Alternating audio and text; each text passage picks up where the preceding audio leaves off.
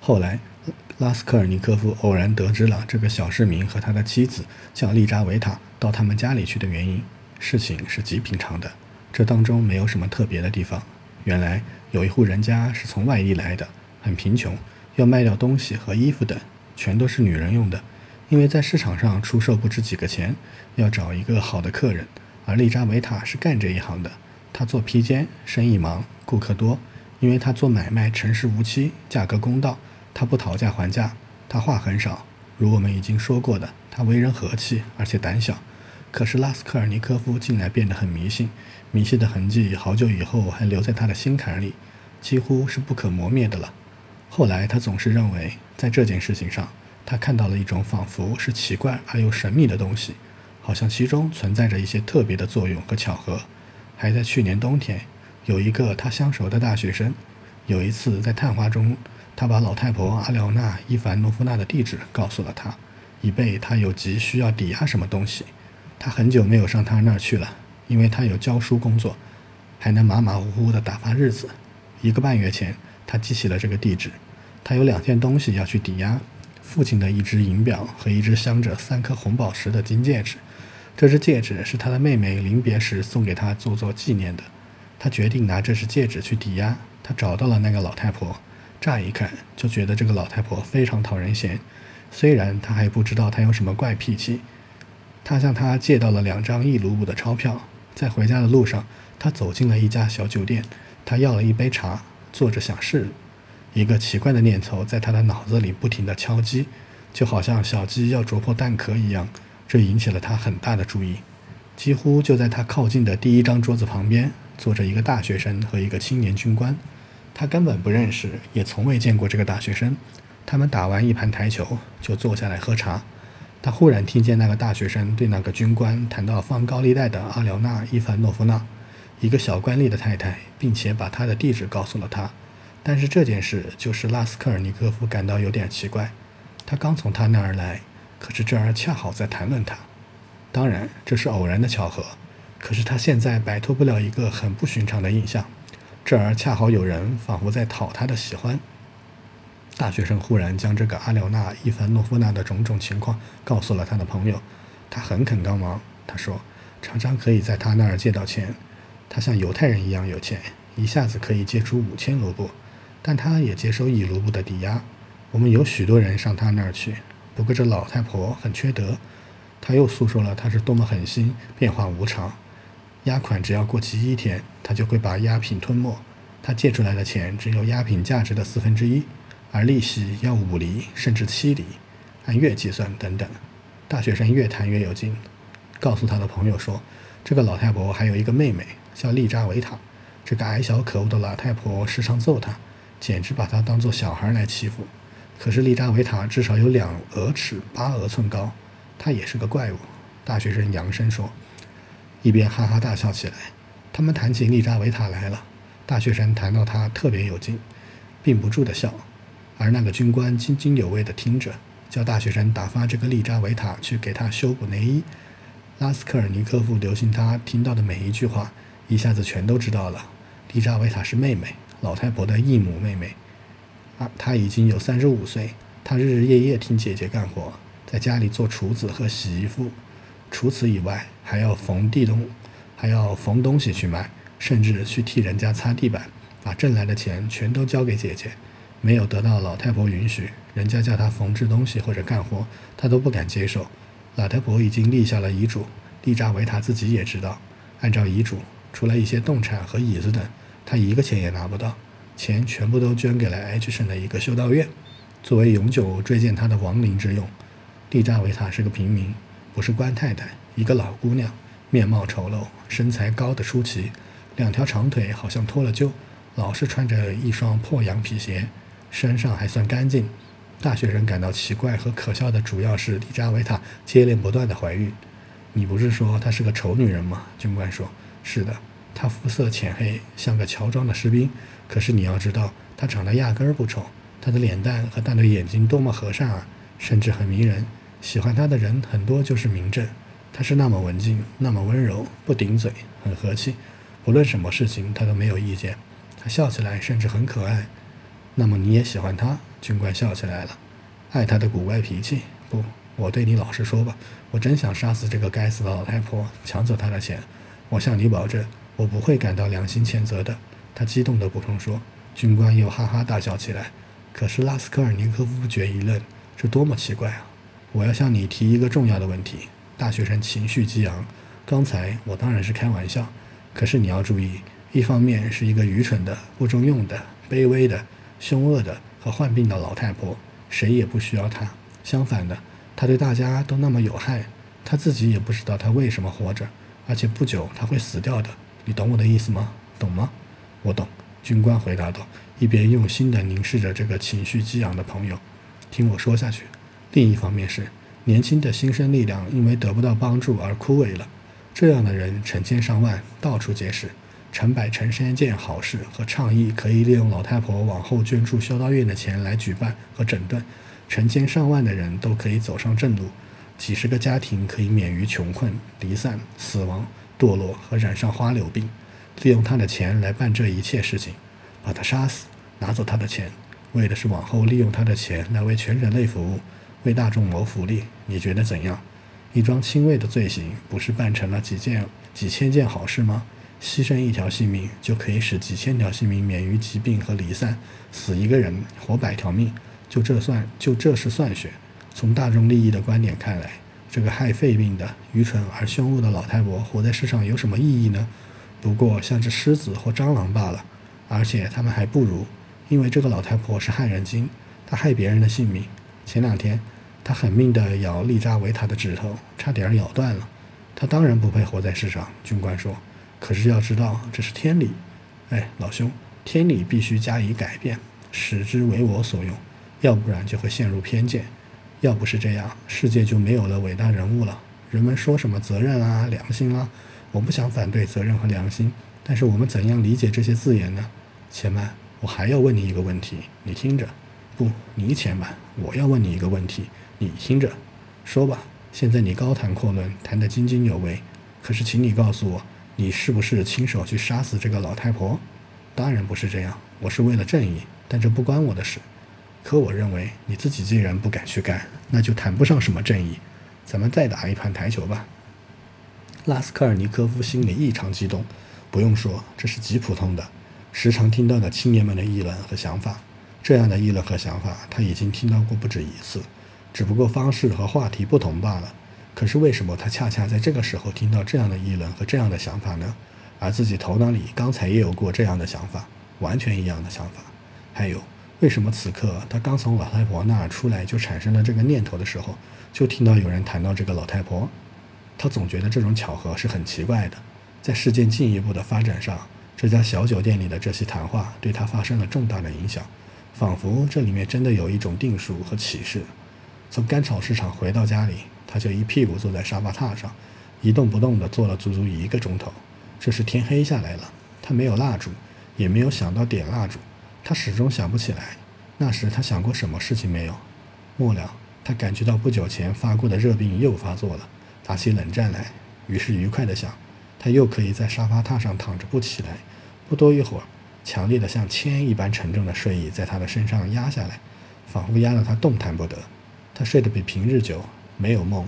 第二天早晨十点钟，纳斯塔西亚走进他的屋子里来了，好容易把他推醒。他给他端来了茶和面包，茶是又沏淡了的，并且还是盛在他自己那把茶壶里的。哎，睡得好熟！他不满地叫道：“他老是睡觉。”他费了好大劲儿才坐起来，他感到头痛。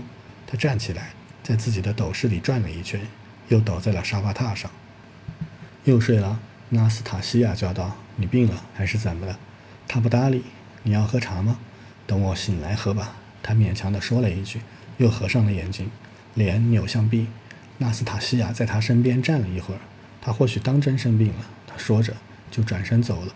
两点钟他又进来了，端来了一盘汤。他还是和先前一样躺着，茶没有喝过。纳斯塔西亚甚至生气了，愤怒地推他：“你为什么睡不醒？”他叫道，一边厌恶地看着他。他直起身子坐了起来，可是对他一句话也不说，眼睛静望着地上。你是不是病了？纳斯塔西亚问，又没有得到回答。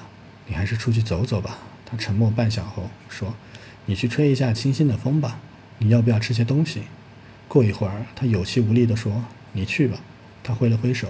他又站了一会儿，同情地看了他一眼，就出去了。过了几分钟，他抬起眼来，久久地看着茶和汤。过后，拿了面包，又拿起勺子吃起来。他食欲不振，只稍微吃了点，好像不知不觉地吃了两三勺子。头痛减轻了些。吃过午饭，他又伸直腿躺在沙发榻上，可是再也睡不着。他一动不动地躺着，脸埋在枕头里。他头脑里不断地出现各种幻想，稀奇古怪的幻想。他想象的最多的是，他在非洲的什么地方，在埃及，在一个绿洲里，一个商队在休息，骆驼都静静地躺着，四周栽植了棕榈树，大家都在进午餐。他不时喝水，从小溪里舀水喝。这条小溪在他脚边潺潺地流淌，很凉快。一浅蓝色的、蓝得出奇的、清冷的溪水流过色彩斑斓的小石子和洁净的金光闪闪的沙土。他忽然很清晰地听到一阵当当的钟声，不觉响了一下。他醒来了，微微抬起头向窗外望去，看看是什么时候了。他霍地站了起来，完全醒了，仿佛有个人把他从沙发榻上揪下来似的。他踮手踮脚地走到门口。悄悄地把门打开一点，侧耳倾听下面楼梯上有什么动静。他的心跳得很厉害，可是楼梯上寂静无声，仿佛大家都已经睡着了。他不觉大的，他不觉大为惊讶，他竟然昏昏沉沉的从昨天一直睡到此刻，还没有做过什么，也没有做过一点准备。也许已经敲过六点钟。他虽然不想睡觉，神志清醒了，但突然感到异常着急和慌张，不必做多大准备。他聚精会神地考虑着一切，考虑得十分周到，可是心还是剧烈地跳着，跳得这么厉害，连呼吸也感到困难了。第一，得做个环圈，缝在外套里面，只要一分钟功夫就能做成。他把手伸到枕头下面，从塞在枕头下面的内衣里找出一件穿破了的、没有洗干净的旧衬衫。他从这件破衬衫上扯下来一条，有一额寸宽，八额寸长。他把这条破布折成两层。脱下身上那件宽敞、舒服而结实的粗棉布的下外套，把布条的两端缝在外套里面的左腋下。他缝上去的时候，两手发抖。他好不容易克制住了，缝得很好。当他又把外套穿上的时候，从外面看不出丝毫痕迹。针和线他已经准备好了，把纸包着放在小桌上。至于那个环圈，这是他的一个很巧妙的发明。这个环圈是挂斧头用的，可不能拿着斧头在大街上走。但是如果藏在外套里面，得用手扶住，这就会引人注目的。现在做个环圈，只要把斧头挂在环圈里，那么一路上斧头就会在里面腋下挂得稳稳的。他一只手插入外套的腰带里，就可以用手扶住柄托，不让它晃动。因为外套很宽敞，像只地道的带，从外面看不出他的手在腰带里扶着一个什么东西。这个环圈也是他两个星期以前想出来的。他缝上了环圈，就用几个指头伸入他那个土耳其式的沙发榻里和地板之间的一条狭缝里，在靠近左脚的地方摸索了一阵，拿出一件早已准备好的藏在那条狭缝里的压品。但这压根儿不是一件压品，只不过是一个刨得很光滑的木片。它的大小厚薄像一只银烟壶。这块木片是他在一次散步中偶然在一个院子里拾得的。那个院子里的一个厢房是个工厂。后来，他在这块木片上加了一块光滑的薄铁，大概是从什么地方拆下来的一块铁片，也是他从前在街上捡来的。他把木片和铁片叠在一起，铁片比木片小些，用线把它们牢固地扎成一个十字，然后用一张白纸把它们整整齐齐而美观地包起来。扎得这么好，必须动些脑筋才能解得开。这是要让老太婆解结子的时候分散一下注意力。以便利用这片刻的时间来动手，加一块铁皮是为了增加重量。老太婆一下子猜不着这个东西是木头的。这些东西她预先藏在沙发榻底下。他刚刚拿出压品，在院子里的什么地方忽然敲响一阵叫喊声。早已过了六点钟了，早已过了。天哪！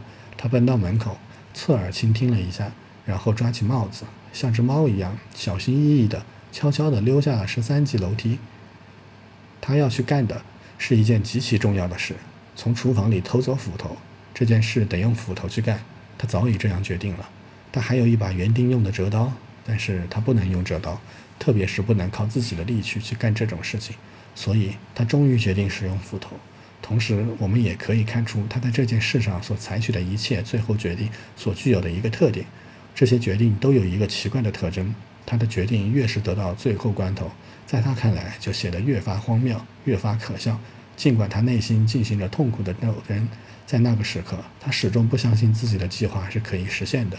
即使他曾经把一切都做过详细的研究，最后做出了决定，不再有任何怀疑，现在他却似乎要放弃这个计划，认为这是荒谬的、骇人听闻的和不可实现的。没有解决的问题和解决的疑问还有一大堆呢。至于在哪儿弄到斧头，对这样的小事情他是毫不介意的，因为这是比较容易解决的。事情是这样的。纳斯塔西亚时常不在家，尤其是晚上，不是到邻居家去串门了，就是到铺子里去买东西，门总是开着的。女房东就为了这件事常常跟他吵嘴，所以只要到时候偷偷的溜进厨房去拿斧头，然后过一个小时再溜进厨房把斧头放回原处就行。可是还有疑问：假如他一个小时后回来去放斧头，纳斯塔西亚恰巧回来了呢？当然喽，应该走过去等他再出来。万一那时候他发现斧头斧头没有了，寻找起来大声叫喊，那怎么办？这就会引起猜疑，或者至少是一件引起猜疑的事吧。但这些都是他还没有开始考虑的细节，而且也没有功夫去考虑。他正在考虑的是重要的问题，而那些琐碎的小事情，他要等到自己对一切都深信不疑的时候再考虑。而那件事是绝对不可能实现的，至少他自己这样觉得。比方，他怎么也不能想想，他什么时候才能考虑完毕？站起来，真的上那儿去。甚至不久前他的一次试探，也不过是尝试罢了，而远不是真的去干。可他却这样说：“好吧，让我去试探一下，这是不是梦想？”马上就得觉得受不了了，对自己恨得要命，吐了一口唾沫，跑掉了。但是就这件事情道德方面来说，他似乎已经结束了一切分析，歪理十八条嘛。他心里已经没有意识的反对了。可是到了最后关头，他简直不相信自己了，并且固执的、盲目的从各方面寻找反驳的理由，琢磨这些理由，仿佛有人强迫他去干那件事。最后一天到来的那么突然，一切都又一下子决定了。这最后一天对他起了几乎是机械的作用，仿佛有人拉住了他的手，无法抗拒的、盲从的，用超自然的力量，不容反对的把他拉走了，仿佛他的衣服的一角被车轮碾过了。连人带衣服都被拖进车子底下去了。开头其实是很久以前就有一个问题引起了他的研究的兴趣：为什么几乎一切犯罪行为都这么容易被发觉和败露？为什么几乎一切犯罪者都会留下显著的痕迹？他逐渐地得到各种不同的新奇的结论。依他看来，最重要的原因不在于犯罪行为不是消灭物证所掩盖得了的，而在于犯罪者本人。犯罪者本人。几乎是每个犯罪者在犯罪的时候都丧失了意志和理智。相反的，正当最需要理智和细心的时候，他的意志和理智却被幼稚而且罕见的粗心大意取而代之。他深信这种理智的糊涂和意志的衰退像疾病一样控制着人，并逐渐地发展起来。在犯罪前不久发展到了顶点，在犯罪的时候那种情况仍旧不变，在犯罪后还要继续若干时候，这要看每个人的情况而定。以后就会像各种疾病一样消失的。问题在于，疾病产生的犯罪行为呢，还是犯罪行为本身？由于它独特的性质，常常引起一种类似疾病的现象。他觉得他没有能力解答这个问题。得到这样一些结论的时候，他认为，拿他本人来说，他进行这个行动的时候是不会发生类似的现象的。在进行他的预谋行动的时候，他绝不会丧失理智和意志的。唯一的理由是他进行这个预谋的行动不是犯罪。我们撇开他达到最后决定的那个过程不谈，我们撇开他达到最后决定的那个过程不谈，因为我们已经扯得太远了。不过我们得补充一下，在他的头脑里，这个行动中具体的纯物质上的困难只起了次要作用。只要保持全部意志和理智来对付这些困难，等到完全掌握了一切情况，这些困难在适当的时候就会迎刃而解。可是行动还没有开始嘞。他还是不大相信自己的那些最后的决定。当中打起来的时候，情况却完全变了，变得有点突然，甚至差不多是出乎意料的。他还没有走下楼梯，就有一个极普通的情况，竟然使他一筹莫展。当他走到女房东的厨房门口的时候，厨房门和往常一样敞开着。他小心地往里面瞟了一眼，预先查看一下，纳斯塔西亚不在家，女房东是不是在厨房里？如果不在厨房里，她的房间门是不是关紧了？当他溜进去拿斧头的时候，也不能让他看见。可是，当他突然看到纳斯塔西亚这会儿不但在家，在厨房里，而且他正在干活，从篮里取出内衣，分挂在绳子上，他不觉猛吃一惊。一看见他，他就停止晾衣服，并转向他来，目不转睛地看着他，直到他走过了才停止。他移开目光，走了过去，假装什么也没看见。但事情不能进行了，因为没有斧头，他遭到了严重的打击。我有什么理由？他走到大门口的时候，在心里寻思：我有什么理由可以认为他此刻一定不在家？为什么？为什么我这样肯定？他垂头丧气，甚至有点自卑。他想狠狠地把自己嘲笑一番。一股微弱的兽性的怒火在他心里窜腾，他踌躇不决地站在大门口站住了。他装出上街去散步的神气，心里感到一阵厌恶。回家他更厌恶，一个千载难逢的好机会错失了。他嘟嘟囔囔说，无目的地站在大门口，脸朝着开门人那间阴暗的小屋。小屋的门也开着。他忽然一震，在开门人的小屋里，离他大约两步远的地方，在一条板凳下面。靠右边有个亮闪闪的东西引起了他的注意，他朝四下看看，一个人也没有。他踮着脚尖走到开门人的小屋跟前，走下两级台阶，有气无力的声音在里面看了一下，果然不在家。不过他一定在附近什么地方，在院子里，因为门开着。他向那个东西直奔过去，这是一把斧头。他从板凳下拉了出来，这把斧头放在两块木柴中间。他还没有走出小屋，就把它挂在环圈里，两手插入了衣袋里。从看门人的小屋里走了出来，没有人察觉。这不是理智的行动，而是魔鬼的帮忙。他在心里寻思，脸上浮出了怪样的微笑。